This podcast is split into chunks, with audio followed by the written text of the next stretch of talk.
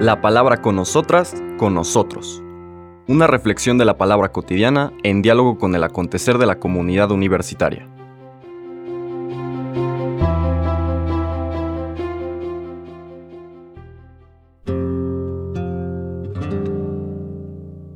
Hola, buenos días. Bienvenidas, bienvenidos a la palabra con nosotras, con nosotros.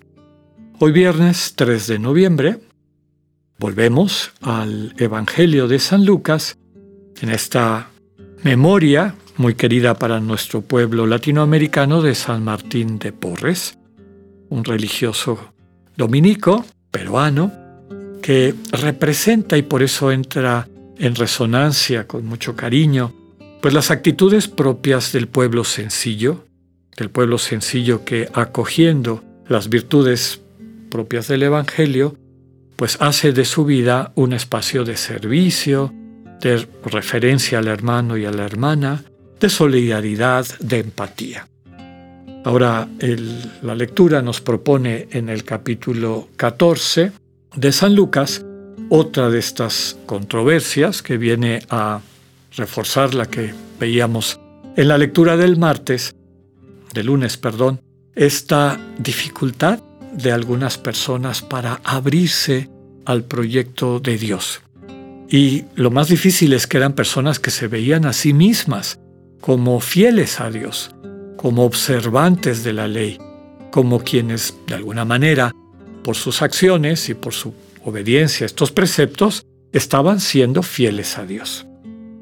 Vamos a leer los versículos del 1 al 6, el inicio de este capítulo 14 de San Lucas. Un sábado Jesús fue a comer en casa de uno de los jefes de los fariseos, y estos estaban espiándolo. Había allí frente a él un enfermo de hidropesía, y Jesús, dirigiéndose a los escribas y fariseos, les preguntó, ¿Está permitido curar en sábado o no? Ellos se quedaron callados. Entonces Jesús tocó con la mano al enfermo, lo curó y le dijo que se fuera. Y dirigiéndose a ellos les preguntó, Si alguno de ustedes se le cae en un pozo su burro o su buey, ¿no lo saca enseguida, aunque sea sábado? Y ellos no supieron qué contestarle. Palabra del Señor.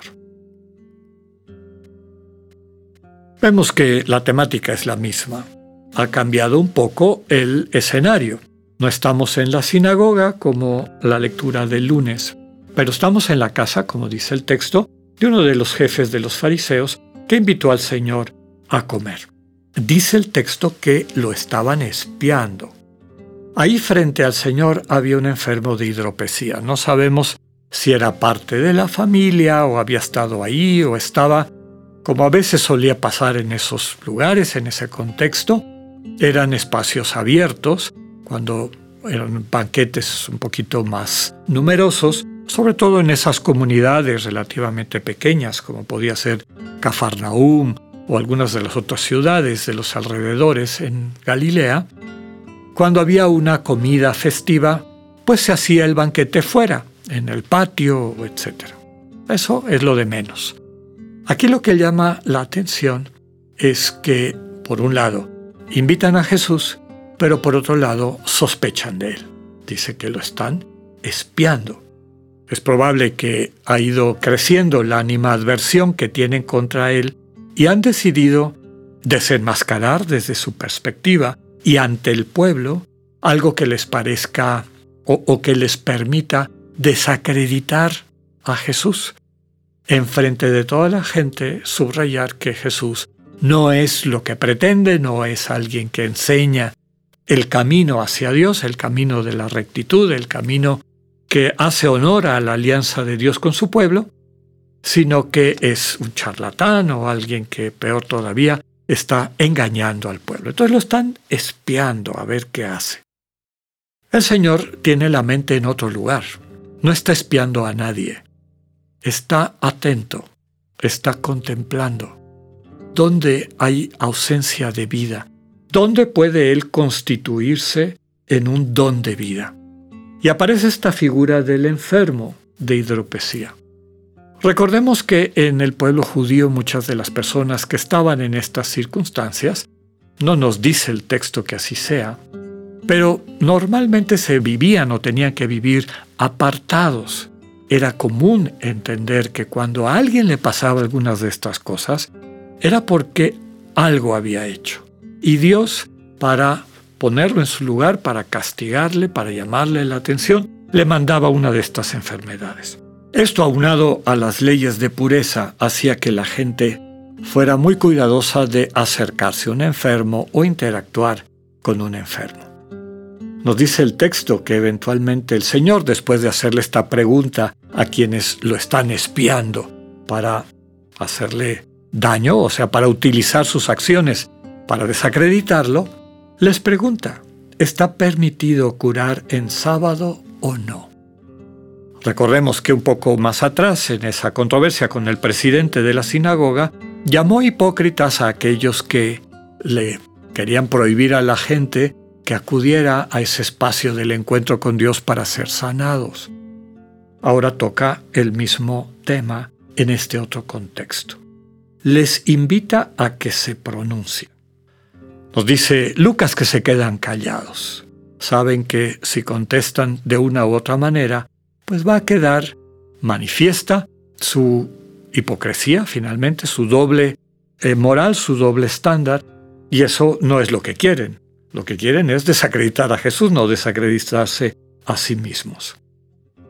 En otros textos, en otros evangelios, el Señor, ante esta dureza de corazón, ante la dificultad de decir, tienes razón, ahora me he dado cuenta de que mi manera de ver el mundo y de interactuar con él no da vida.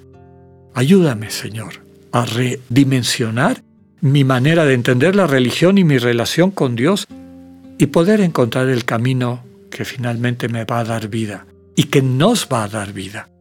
Porque quien se abre al amor de Dios que se comparte, recibe esta posibilidad también de ser una buena noticia para los demás. Es enviado, es enviada a dar testimonio de que el amor puede renovar las cosas y darnos una vida plena. Pero no, están cerrados. Dice el texto que Jesús toca con la mano al enfermo. Vuelvo a decir, esta es una ruptura de las leyes de pureza.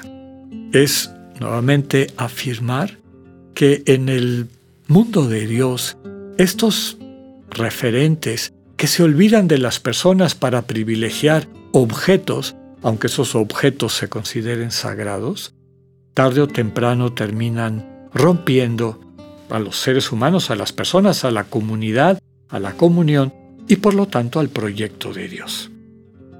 Y vuelve a decirles lo que les dijo anteriormente en la sinagoga. Si a alguno de ustedes se les cae en una zanja, en un lugar, su animalito, en sábado, si su burro, su buey, con lo que importaban para esas familias, se accidenta ese sábado, ¿no van a ir a salvarlo? ¿Cómo no va a querer Dios que nos acerquemos a quienes nos necesitan, aunque sea sábado, o podríamos decir especialmente en esos momentos que hemos separado, que hemos dedicado de manera especial a Dios. Termina la lectura de hoy diciendo que no supieron qué contestarle. Quien se abre a la misericordia de Dios, quien se deja amar por Dios, perdonar por Dios, quien se reconoce y esto es bien difícil en quien ha dedicado una vida a ganarse el título de santo o santa porque es observante, porque es de los elegidos, porque es de los fieles, de los puros.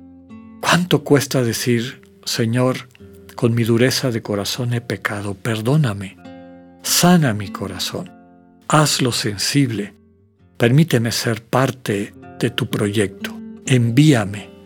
Primero, ayúdame a ser tu discípulo, tu discípula, y después dame el regalo de ser tu apóstol, es decir, enviado o enviada a compartir tu buena noticia, que solamente se puede transmitir de manera correcta y eficaz, amando como tú amas. Que tengan un buen día, Dios con ustedes.